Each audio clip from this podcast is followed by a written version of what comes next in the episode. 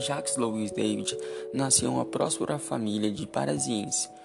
Quando tinha nove anos, seu pai foi morto em um duelo e sua mãe o entregou aos cuidados de seus tios bastardos, que providenciaram para ele uma educação primorosa no Cordon Dress Quarren Nations.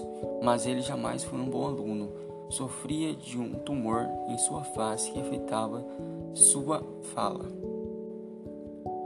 A Morte de Marat, de Jacques Louis Davids, pintada em 1993, ela está exposta no Museu de Moses Royals de Beaux Arts de Bilingue, em Bruxelas.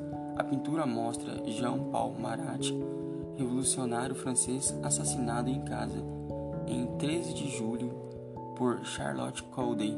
A inscrição a Marat David que aparece na caixa de madeira, cuja forma sugere uma pedra tumular, indica que se trata de uma homenagem a Marat, que o pintor conhecia pessoalmente e que teria visto na véspera de sua morte, tal como o representado.